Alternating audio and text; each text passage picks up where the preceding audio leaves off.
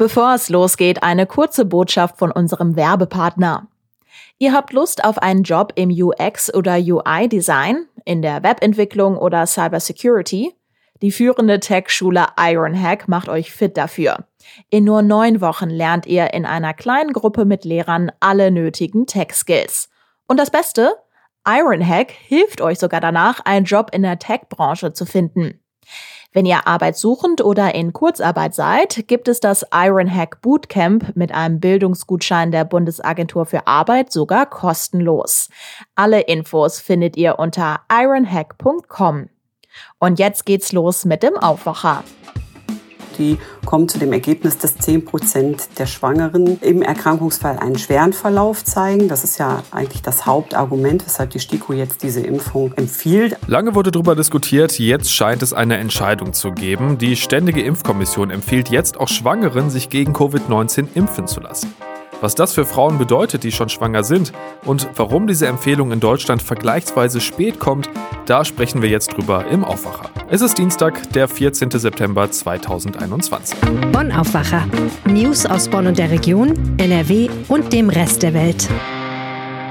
Mit Benjamin Meyer, hallo zusammen. Wir starten den Bonn Aufwacher wie gewohnt mit den Nachrichten aus Bonn und der Region. Die Überschwemmungen vom Juli haben viele Menschenleben gekostet und ganze Landstriche in NRW und Rheinland-Pfalz verwüstet. Das Haus der Geschichte in Bonn will die Erinnerung für zukünftige Generationen daran sichern. Die Katastrophe sei ein zeitgeschichtliches Ereignis, deshalb sollen Erinnerungsstücke gesammelt werden. Bislang habe das Museum zum Beispiel verschmutzte Weinflaschen aus dem Ahrtal erhalten, aber auch ein verschlammtes Gerät aus einer Zahnarztpraxis. Ein Geistlicher aus der Region habe liturgische Bücher und andere Dinge aus seiner überschwemmten Kirche zur Verfügung gestellt.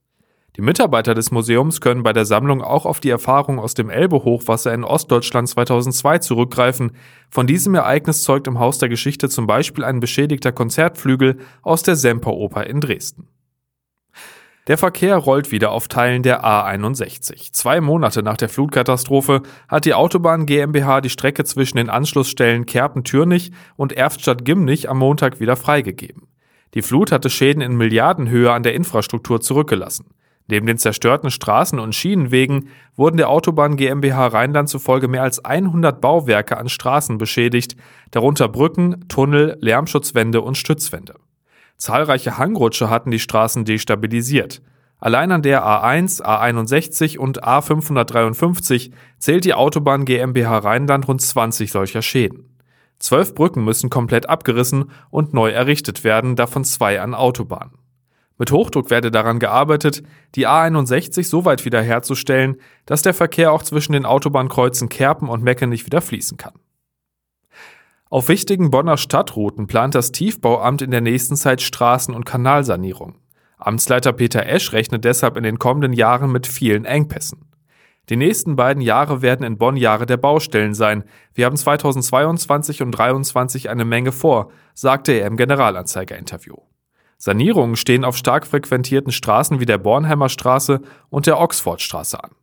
Für die Oxfordstraße denkt die Stadt über eine Vollsperrung für die Zeit der Sanierung nach. Der Bau der Rampe auf die neu gebaute Viktoriabrücke verzögert sich bis 2024. Auf der ebenfalls stark befahrenen Reuterstraße müssen im kommenden Jahr Kanäle erneuert werden. Weitere Bauarbeiten sind an der Anschlussstelle Bonn-Poppelsdorf geplant. Die Reuterstraße soll deshalb für 24 Monate in beide Richtungen einspurig werden. Uns ist bewusst, dass Baustellen für alle ärgerlich sind. Sie kosten Zeit und Nerven, so Esch. Die Bonner Polizei ermittelt nach mehreren Raubüberfällen am Hofgarten. Das gab die Polizeibehörde am Montag bekannt. Am späten Freitagabend wurden drei Jugendliche überfallen. Auf ein 16-jähriges Opfer schlugen zwei ebenfalls jugendliche Täter ein, bis es am Boden lag. Dort entrissen sie dem jungen Mann sein Handy. In der Nacht auf Sonntag wurde ein 15-Jähriger mit einer Platzwunde am Kopf im Marienhospital behandelt. Er gab an, gegen 22.30 Uhr an der Hofgartenwiese von zwei etwa 20-jährigen Männern attackiert worden zu sein. Ebenfalls in der Nacht auf Sonntag soll eine fünf- bis sechsköpfige Gruppe einen 16-Jährigen in der Nähe der Haltestelle Universität Markt umringt haben. Einer der Männer entriss dem Geschädigten laut Polizei dann seine Jacke. Die Polizei teilte mit, dass sie mit rund 20 Einsatzkräften von Polizei und Stadtordnungsdienst im Bereich des Hofgartens, am Alten Zoll sowie am Brassarufer patrouilliert hatte.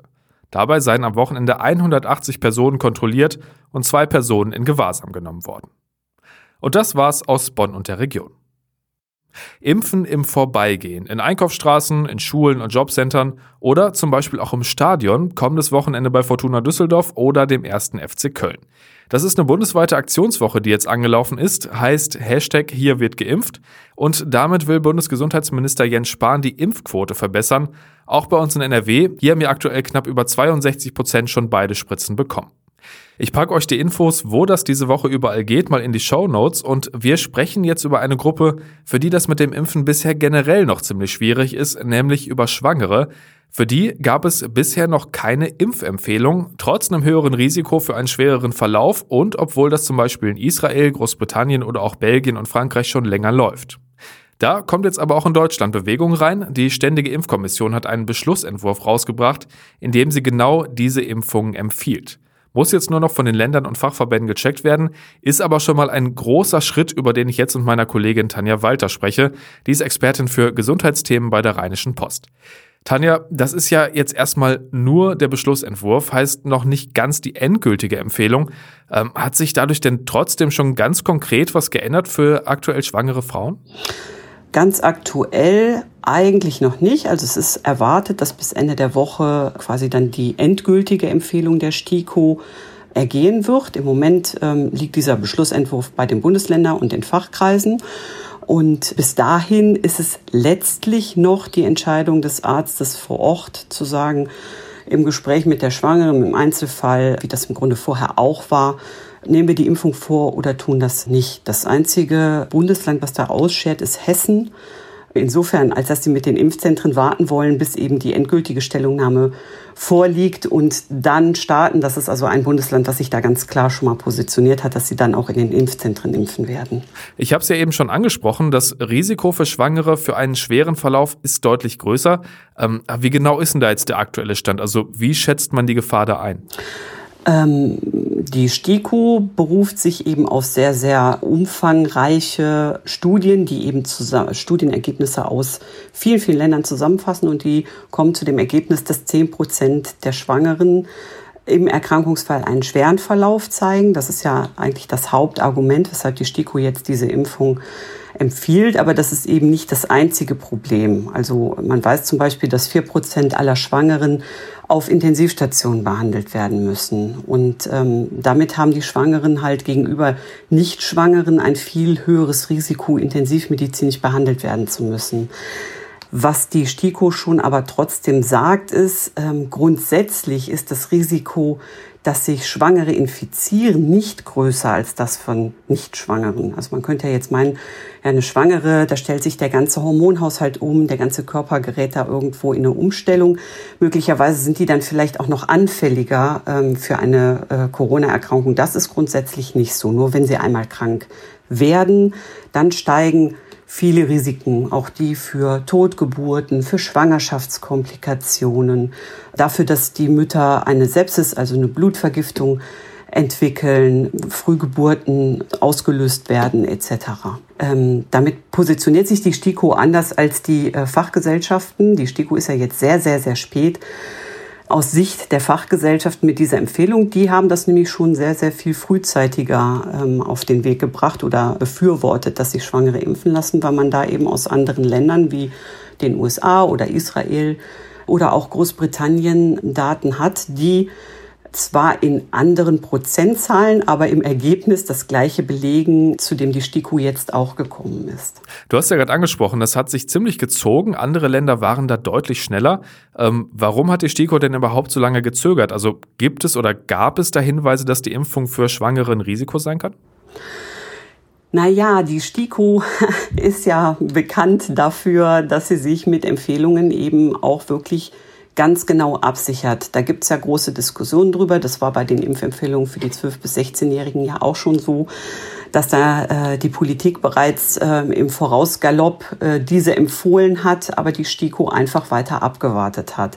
Der STIKO lagen einfach nicht genug Daten vor. Ähm, ich habe mal so nachgeguckt, ähm, um mal so einen Vergleich irgendwo deutlich zu machen. Ähm, es gibt zum Beispiel eine Keuchhustenempfehlung der STIKO in der Schwangerschaft. Das ist also auch eine Impfung. Ähm, und da gab es, als äh, die STIKO das empfohlen hat, 1,4 Millionen Daten, die die Wirksamkeit dieser Impfung belegen. Im Vergleich dazu, bei Covid-19 haben wir, obwohl natürlich jetzt auch schon Schwangere in anderen Ländern geimpft worden sind, 20.000 Daten zur Wirksamkeit. Also da ist schon eine große Diskrepanz. Und ähm, während die einen sagen, die STIKO wartet mit sowas zu lange, wir sind da in Deutschland immer das Schlusslicht, andere Länder sind längst dabei, äh, gibt es eben auch die Gegenseite, die sagt, nein, wir haben hier ein hochrangiges Expertengremium, die unabhängig entscheiden können und da können wir uns auch verlassen, wenn die grünes Licht geben, dann sind die Daten auch wirklich zusammen. Also man hat wirklich gewartet, damit man zu einem ja, guten Zeitpunkt ausreichend viel Datenmaterial zur Verfügung hat. Und ähm, ja, der Auffassung ist die STIKO eben jetzt. Was ist denn die Empfehlung der STIKO? Also geht das mit den Impfungen nur bis zu oder ab einem bestimmten Monat oder ist das egal? Ähm, ja, die STIKO empfiehlt die Impfung ab dem zweiten Schwangerschaftsdrittel. Also das ist dann äh, zwischen der 14. und der 27. Woche. Und sie empfiehlt das genau in diesem Zeitraum, weil zu Beginn einer Schwangerschaft die ganze Schwangerschaft natürlich auch noch sehr viel anfälliger durch ähm, äußere Einflüsse ist. Und ähm, wie wir wissen, ist eine mögliche Nebenwirkung der Impfung, dass die Geimpften Fieber entwickeln. Das steckt jetzt ein normaler, gesunder Mensch leicht weg. Schwangere sind auch nicht krank, aber sie haben eben äh, ein Immunsystem, was anders aufgestellt ist und da kann Fieber zum Beispiel für eine Fehlgeburt sorgen. Das sind die Gründe, weshalb die STIKO eben die Impfung dann auch erst so spät empfiehlt. Was sie aber auch ganz deutlich sagt, ist im Hinblick darauf, dass Frauen vielleicht einen Kinderwunsch haben, dass die Frauen, die im gebärfähigen Alter sind, also junge Frauen, sich am besten eigentlich direkt impfen lassen, weil die Impfung schützt sie ja sowieso auch bereits vor der Schwangerschaft und dann kommt man auch nicht in das Problem, ähm, schwanger zu sein und dann möglicherweise zunächst noch abwarten zu müssen, ähm, um impfen zu können. Äh, vielleicht ist das jetzt medizinisch eine blöde Frage, aber äh, profitiert das Kind denn eigentlich auch von der Impfung? Es gibt verschiedene Studien dazu ähm, äh, und die zeigen, dass das Kind ähm, eben über die Mutter Antikörper mitbekommt. Also die Antikörper gehen auf das Ungeborene über und dadurch hat es einen sogenannten Nestschutz. Das haben ähm, Neugeborene auch im Hinblick auf andere Infektionserkrankungen. Ähm, da sind sie halt von der Mutter erstmal mit versorgt. Und ähm, das ist der zweite Punkt. Darum empfiehlt man auch Stillenden die Impfung. Äh, Stillende schützen ihr Kind auch über diese Antikörper, die sie dann eben über die Muttermilch an die Babys weitergeben. Man sagt ungefähr ähm, ein, ein halbes Jahr über den Daumen sind dadurch ähm, Babys besser geschützt. Vielen Dank für die Einschätzung, Tanja, und äh, dir noch einen schönen Tag. Ja, vielen Dank dir auch. Tschüss. Für die Verkehrsbetriebe in NRW und Deutschland und auch die Deutsche Bahn war das in den letzten Monaten nicht immer leicht. Die Corona-Pandemie hat zu Beginn zu leeren Bussen und Bahnen geführt und ja, bei der Deutschen Bahn wird weiter mit der Gewerkschaft Deutscher Lokführer verhandelt. Schon dreimal wurde gestreikt, ihr habt es bei uns gehört oder wart im Zweifel natürlich auch selbst betroffen. Jetzt äh, gibt's aber tatsächlich auch mal positive Nachrichten von der Schiene und auch von der Straße. Die deutsche Nahverkehrsbranche, die startet eine besondere Aktion für alle, die ein Monatsticket für den ÖPNV haben. Heißt kostenlose Fahrten im Nahverkehr in ganz Deutschland seit gestern und dann bis nächste Woche Sonntag. Eirik Sedelmeier weiß, was NRW-Pendler dabei beachten müssen. Hi. Hallo, ich grüße dich. Eirik, äh, warum startet die Branche denn jetzt überhaupt diese Aktion?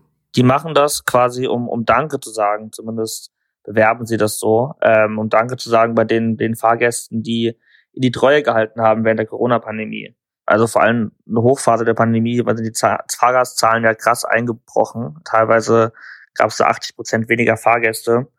Und jetzt wollen sich quasi bei denen bedanken, die trotzdem weiter ihr Monatsticket, ihr Jahresticket haben und bieten denen kostenlose Fahrten im gesamten Nahverkehr in Deutschland eigentlich an. Ja, ich erinnere mich so an den Anfang der Corona-Zeit. Da wollten ja viele Menschen auch vielleicht gar nicht in den Bus oder in die Bahn, weil da natürlich viele Menschen auf engem Raum zusammenkommen. Und es gab ja zum Beispiel auch von der Ruhrbahn in Essen so eine Aktion, die so einen speziellen Lack auf Haltestangen aufgetragen hatte, worauf sich das Coronavirus nicht halten könnte. Also die Unsicherheit war, was das angeht, ja schon ziemlich groß, ne? Ja, also dass man einfach auch irgendwie vermieden hat, Bahn zu fahren. Also dann irgendwie eher aufs Auto oder aufs Fahrrad umgestiegen ist. Das hatten ja ganz viele Menschen und sind deswegen eben auch nicht Bahn gefahren. Und viele haben auch ihr, ihr Abo dann storniert oder haben das pausiert. Genau. Also vielleicht auch eine Aktion, um genau diese Kunden wiederzugewinnen. Was muss ich dann jetzt also machen, damit ich tatsächlich überall kostenlos fahren kann? Also erstmal musst du Abonnent sein. Ähm, also musst ein Jahresticket, ein Monatsticket, ein Semesterticket haben für in dem Verkehrsverbund, im öffentlichen Verkehrsverbund. Und wenn dem so ist, dann gibt's eine Website, die heißt besserweiter.de und da musst du dich registrieren und dann erhältst du das Ticket einfach per Mail und kannst in ganz Deutschland im Nahverkehr, nicht im Fernverkehr, ähm, kostenlos fahren, bis auf wenige Ausnahmen. Also wenn ihr uns jetzt gerade zum Beispiel im Norden in Hamburg oder ja im Süden in Freiburg zum Beispiel hört, dann könnt ihr damit da auch den ÖPNV nutzen. Nur der Weg dahin von NRW aus, der wird bei solchen Strecken wohl doch ein bisschen schwieriger, weil in den IC oder ICE kann ich mich damit ja nicht einfach setzen, ne? Ja, zumindest nicht, ohne drauf zu zahlen. Ähm, man kommt zum Beispiel sehr schnell nach Bremen. Wenn man jetzt Düsseldorf als Ausgangspunkt nimmt, dann ist man ohne ICE, ohne IC da in drei Stunden 45. Oder wenn man schon nach Münster will von Düsseldorf, braucht man nur eineinhalb Stunden mit der Regionalbahn. Und vielleicht auch noch wichtig ist, dass in NRW alle Verkehrsverbünde mitmachen. Also da gibt es keinen, der da sagt, der ist da nicht dabei, also ob Rheinbahn oder KVB, kann man überall kostenlos dann drin fahren. Und das Ganze gilt ab sofort bis zur Bundestagswahl am 26. September. Den Link für die Anmeldung packen wir euch in die Shownotes. Danke dir, Erik. Danke auch. Und wir bleiben noch mal kurz beim Verkehr, denn ich habe es ja gerade schon angeschnitten, mit Zugausfällen und Zugverspätungen hatten wir in den letzten Wochen immer wieder zu tun. Die Frage ist, war es das oder müssen die Pendler in NRW mit einem neuen Streik rechnen? Am Wochenende hatte die Bahn der Lokführergesellschaft GDL zumindest ein neues Angebot gemacht. Ob die dieses Angebot allerdings annimmt und damit erneuter Streik verhindert wird, das ist noch unklar. Gestern hat die GDL nochmal gesagt, dass sie das Angebot prüfen und erst danach darüber informieren wird, wie es weitergeht. Und wir haben natürlich noch den Blick auf den Tag und die aktuellen Meldungen. 30 Milliarden Euro Hilfsgelder haben Bundestag und Bundesrat letzte Woche als Wiederaufbauhilfe nach der Flutkatastrophe beschlossen. Etwas über 12 Millionen davon gehen nach Nordrhein-Westfalen. Seit gestern ist auch klar, wie Betroffene an das Geld kommen. Ab diesem Freitag können Einwohner, Unternehmer und Kommunen die entsprechenden Anträge stellen. Bis zu 80 Prozent der Schadenssummen sollen dann ersetzt werden, in Härtefällen sogar bis zu 100 Prozent. Für Schäden am Hausrat gibt es dann beispielsweise eine Pauschale. Einem Ein-Personen-Haushalt stehen demnach 13.000 Euro zu. NRW-Bauminister Scharrenbach von der CDU rechnet mit bis zu 100.000 Anträgen. Alle Infos und die Links für diese Anträge, die findet ihr in den Shownotes. Und heute Abend geht die Fußball Champions League wieder los. Aus NRW ist ja nur der BVB dabei. Die spielen morgen Abend in Istanbul. Heute erstmal der FC Bayern beim FC Barcelona. Vielleicht auch kein schlechtes Spiel. Und zum Schluss der Blick aufs Wetter. Der Tag startet trocken und mit viel Sonne. Dazu gibt es im Laufe des Tages Höchstwerte von bis zu 26 Grad. Ab dem Nachmittag und am Abend kann es dann Schauer und Gewitter und stark böigen Wind geben und auch in der Nacht kommt noch gut was runter. Der Mittwoch ist dann ziemlich grau, es gibt immer wieder Schauer, teilweise Starkregen und Gewitter bei bis zu 24 Grad. Und das war der Rheinische Postaufwacher. Ich wünsche euch einen schönen Dienstag und bis dann. Mehr Nachrichten aus Bonn und der Region gibt's jederzeit beim Generalanzeiger. Schaut vorbei auf ga.de.